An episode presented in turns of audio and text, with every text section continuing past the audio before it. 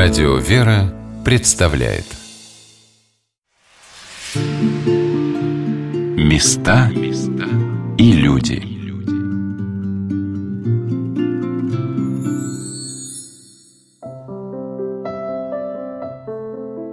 Как важен в нашей жизни пример.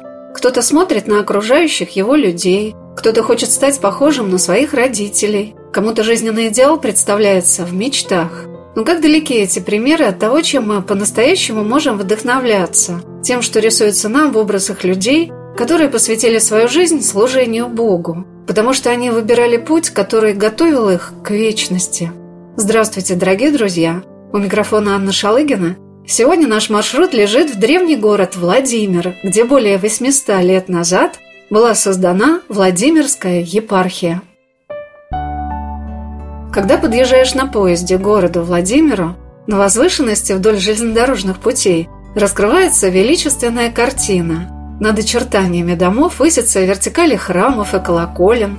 Успенский собор, как многопалубный корабль, устремляет свои золотоверхие главы к небу. А купола и кресты Богородицы Рождественского монастыря, расположенного прямо напротив вокзала, за своей мощной монастырской стеной напоминают о том, какой силой и значением являлась для наших предков православная церковь.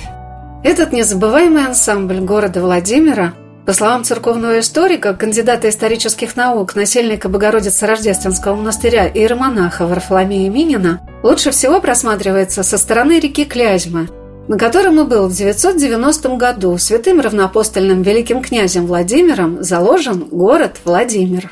Город Владимир, он стоит на реке Клязьме, и основное движение, вообще основной фасад города, как город воспринимается, это вид города с воды. Это видовая точка, которую современный человек, наверное, не может оценить, потому что Клязьма не судоходная, и по Клязьме уже не плавает. Но вот я имел такую счастливую возможность проплыть по Клязьме и увидеть Владимир вот с этой водной глади, это безусловно. Вид, он очень напоминает киевские виды. Вот когда она приезжает из Киева, говорят, да, действительно, очень все похоже. У нас также есть подол, нижняя часть, есть вот эта высокая береговая береговая кромка, на которой находится Успенский собор. И вот основу города составляет три храма. Это Успенский собор, кафедральный, это Дмитриевский великокняжеский, это собор Рождества Богородицы, монастырский собор. И вот поэтому город как бы составлял это созвучие вот этих трех основных храмов. И они украшали город. Главные белокаменные храмы Владимирской Руси Успенский собор, построенный святым благоверным князем Андреем Боголюбским, и Дмитриевский собор, созданный по повелению святого благоверного князя Всеволода Большое Гнездо, были построены в XII веке. Неподалеку от собора, где рядом располагалась и княжеская резиденция, Кремль, князь Всеволод начал возводить и один из первых монастырей на Руси – Богородица Рождественский, в честь Рождества Пресвятой Богородицы. В нем был погребен и его внук, святой благоверный князь Александр Невский – Почему же русские князья, основоположники нашего государства, выбрали именно эти земли? И когда они стали называться не великими князьями киевскими, а владимирскими? По словам отца Варфоломея, это место, называемое Аполье, выбрано ими было не случайно. История – это наука развивающаяся, и, безусловно, у нас появляются какие-то новые исторические находки. Вот сейчас у нас очень активно работает археологическая экспедиция. И вот буквально недавно у нас состоялось подведение итогов вот такой летней экспедиции, летней сессии в нашем Владимиро-Суздальском музее-заповеднике. И вот эти последние археологические сезоны, они совершенно по-новому взглянули на то, что такое Аполье. То есть это оказалось место очень заселенное, место много многолюдное, место богатое. И если мы с вами говорим о как бы феномене Владимирской земли, да, или Залесской Руси, даже вот показывает, где был центр. Вот был центр Киев, и было нечто за лесом от Киева. То есть вот точка вот этого исторического взгляда оттуда. То есть когда мы с вами говорим Залесская Русь, то это взгляд из Киева на наши земли, потому что в отношении Киева мы находились за лесом. А вот что находилось за лесом? Вот как раз здесь, наверное, и заключается ответ, что за лесом находилось находилось Аполье. Богатая земля. Но есть несколько теорий, гипотез происхождения этих плодородных земель. Но другими словами, я хочу сказать о том, что не случайно обратился взор князя Андрея Боголюбского сюда, потому что здесь был большой ресурс. Но удивительно то, что выбор святого благоверного князя Андрея Боголюбского пал на город Владимир, дабы сделать его центром земель под своим управлением, благодаря воле и указанию Пресвятой Богородицы. Мы помним, как, перенося икону Божьей Матери, названной впоследствии Владимирской, кони встали, не могли сдвинуться с места, и сама Пречистая Дева явилась в видении князю Андрею, благословляя его отнести свой образ во Владимир, а на месте явления создать монастырь, рядом с которым князь построил и свою резиденцию. Это место называется Боголюбово, Бога любимое, и в нем сохранилась часть княжеского дворца и именно то место, где был убит благоверный князь Андрей. После посещения вновь Успенского собора во Владимире, когда я смогла приложиться к мощам святых благоверных князей Андрея Боголюбского его сына Глеба Владимирского, Георгия Всеволодовича, последнего князя до Монгольской Руси, погибшего в 1238 году на реке Сить, в нетленных руках которого до сих пор хранится меч, символизирующий защиту русских рубежей. Мне захотелось спросить отца Варфоломея, а чем же является для российской истории город Владимир? Безусловно, история Владимирской епархии – это особая история, и ее такая особенность заключается в том, что есть такое понятие региональная история, местная история там, или краеведение, допустим. А особенность Владимира в том, что наша региональная история, она выходит за пределы местной истории, потому что те события, те люди, о которых описывается, они имеют значение всероссийское, если сказать, и за пределами России вот эти события эти именно отзываются. Поэтому, безусловно, в этом специфика, потому что если мы с вами говорим говорим о Владимире, то вот история отечественная, да, она имеет, ну, как бы свою логику. Есть определенные этапы развития, есть определенные центры. И в истории Владимира, ну, это и история, кстати, других государств, мы с вами видим о том, что у нас нет какой-то единой столицы. То есть наши столицы, они переходили с места на место, да, начиная со Старой Ладоги, где, собственно говоря, начинается история династии Рюриковичей, Киева, матери городов русских, метрополии, Владимира, Владимира, Москвы и Санкт-Петербурга. То есть, поэтому у нас есть отдельные этапы, и наша столица, она тоже имела свое место пребывания. И поэтому, тем не менее, вот этот такой столичный статус, он до сих пор остается. И вот значение, если мы с вами говорим о значении вообще истории Владимирской епархии, Владимирской земли, Владимирского края, то, безусловно, вот в этом контексте этих центров, а ведь столица – это место особое. То есть здесь, собственно говоря, нерв вот этой жизни духовной, исторической, культурной, социальной, политической жизни находится. То, безусловно, если мы с вами говорим о значении Владимира, то Владимир – это место, соединяющее русскую историю, делающее ее единой. Это столица, то место, которое соединяет древний период, киевский, и московский период. Вот у нас как бы известен московский период, известен киевский киевский период. Но значение Владимирского не менее велико, потому что без Владимира русская история распадается. Она утрачивает свою целостность, свое значение, свой смысл в определенном смысле. Так отрадно, что в наши дни истории Владимирского края, Владимирской епархии занимаются профессиональные историки, посвятившие себя служению Русской Православной Церкви – Наверное, пребывая на этой земле, невозможно не проникнуться сознанием того, что здесь заложена основа русского государства. И вклад в это и святых благоверных князей Андрея Боголюбского и Всеволода Большое Гнездо, и святого благоверного великого князя Александра Невского не пререкаем. Но город Владимир в наши дни находится как бы в тени наших шумных столиц Москвы и Санкт-Петербурга. А тем не менее он содержит что-то такое настоящее, что, попав сюда однажды, него тянет приехать вновь и вновь. И, конечно, это связано еще и с тем, что здесь под сводами собора Рождества Богородицы 460 лет пребывали мощи святого благоверного князя Александра Невского. И во многих храмах города я увидела частицы его святых мощей.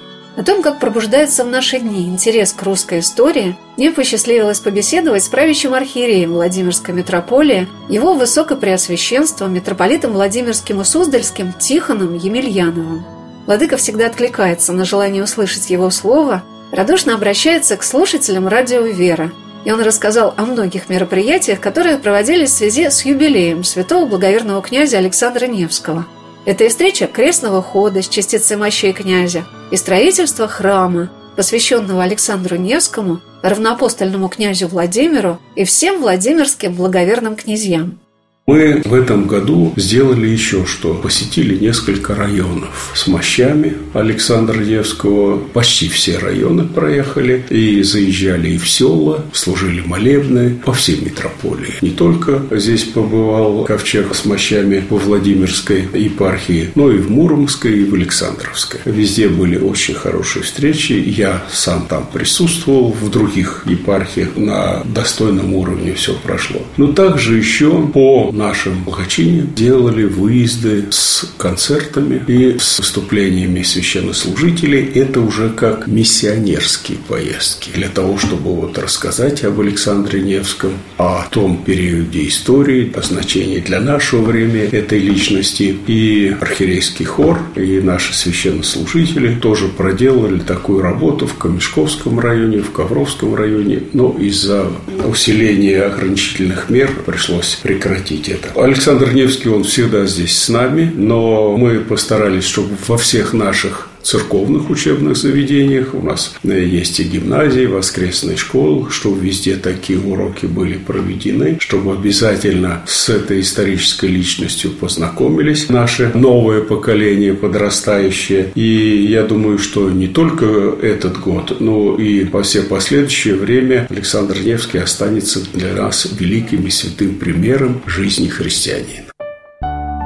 Для верующего человека всегда очень важно, что его жизнь невидимыми нитями связана с теми святыми людьми, день которых произошли главные события их жизни, а также с теми, кого соединяет их жизненный путь. Удивительно, что владыка Тихон, сменив на посту наместника Данилова монастыря митрополита Владимирского и Суздальского Евлогия, здесь во Владимире стал преемником его на Владимирской кафедре – когда владыка Евлогий ушел на покой, владыка Тихон стал продолжателем лучших традиций архиерейского служения.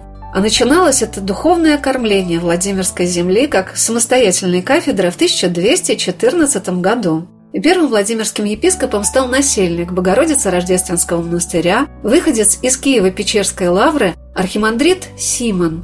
Владимирская епархия была уже создана как отдельная от Суздальской и Ростовской епархии и содействовал этому святой благоверный князь Георгий Всеволодович.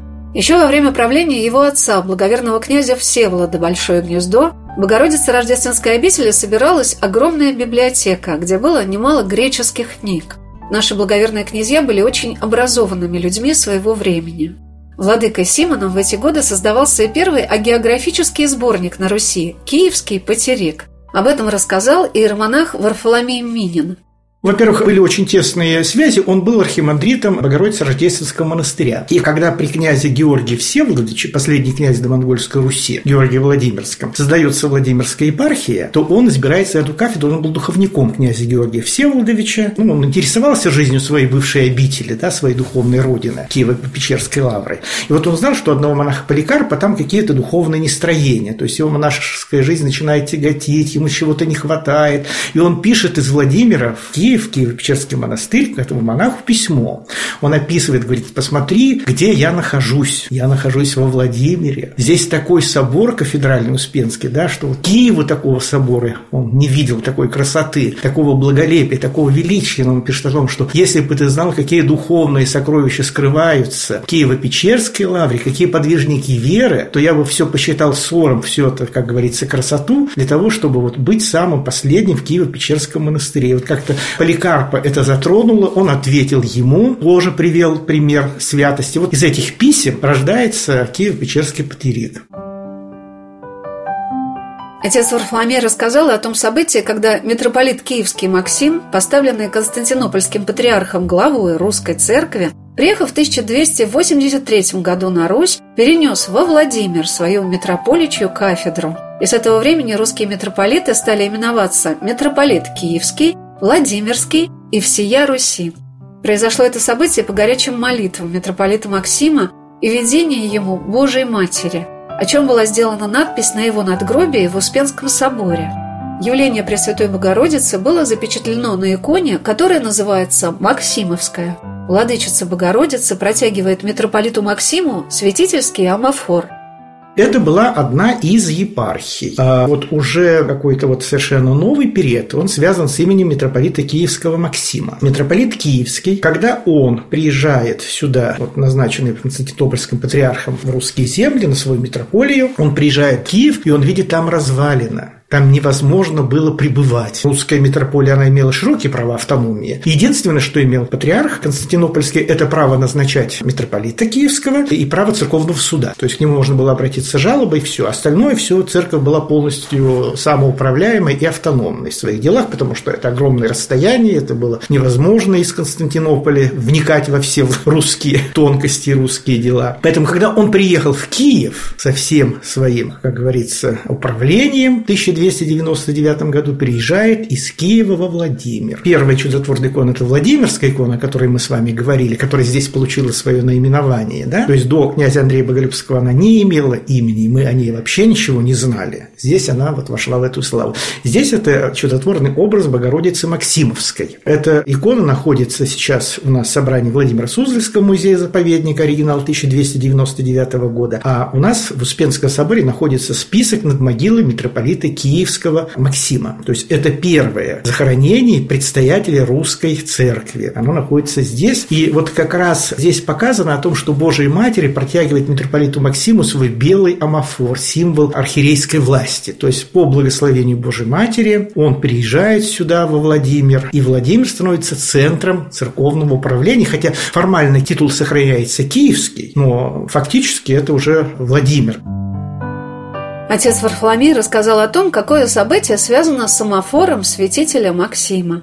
Вот, кстати, с этим амофором митрополита Максима связано множество. Он хранился как святыня в Успенском кафедральном соборе до 1405 года, когда Владимир подвергается последнему нападению. Царевич татарский Талыча нападает во время полуденного сна, как сказано, на Владимир. Ключарь Успенского собора Патрикий Грек, он закрывается в Успенском соборе кафедральном, и он прячет в потайное место все его сокровища в том числе амофор святителя митрополита Максима Киевского. Есть известный широкой публике фильм Андрея Рублев-Тарковского. Там как раз показана вот эта сцена пытки, когда пытается узнать, а где же этот клад. Клад не был найден, и до сих пор где-то в тайном месте в Успенском кафедральном соборе хранится амофор святителя Максима. До сих пор там находится, то есть это тайна. Успенский собор на самом деле не исследован в археологическом отношении. Это здание, которое хранит в себе множество тайн множество преданий, но тем не менее вот эта святыня до сих пор пребывает здесь. И здесь же находится гробница митрополита Максима.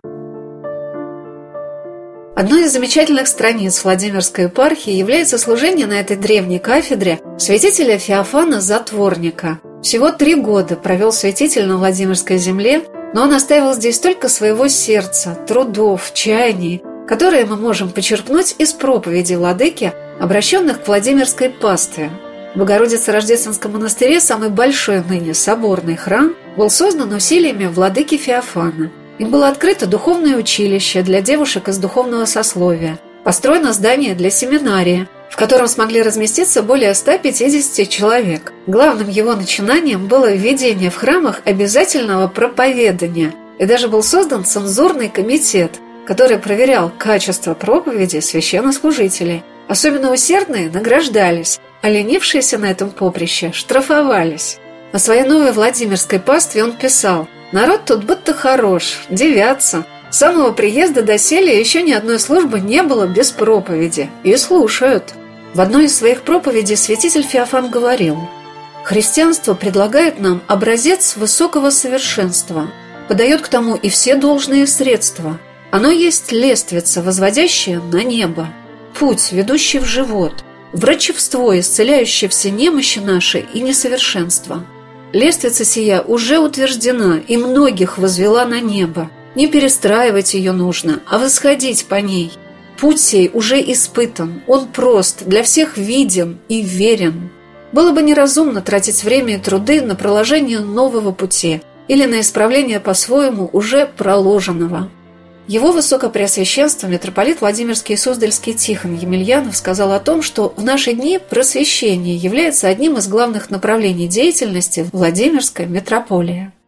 Конечно, важно строительство, и многие измеряют вклад поколения масштабами строительных. Сколько храмов было открыто, сколько монастырей освящено в тот или иной период исторический. Конечно, для нас главное призыв Христа «Идите и крестите все народы во имя Отца и Сына и Святого Духа.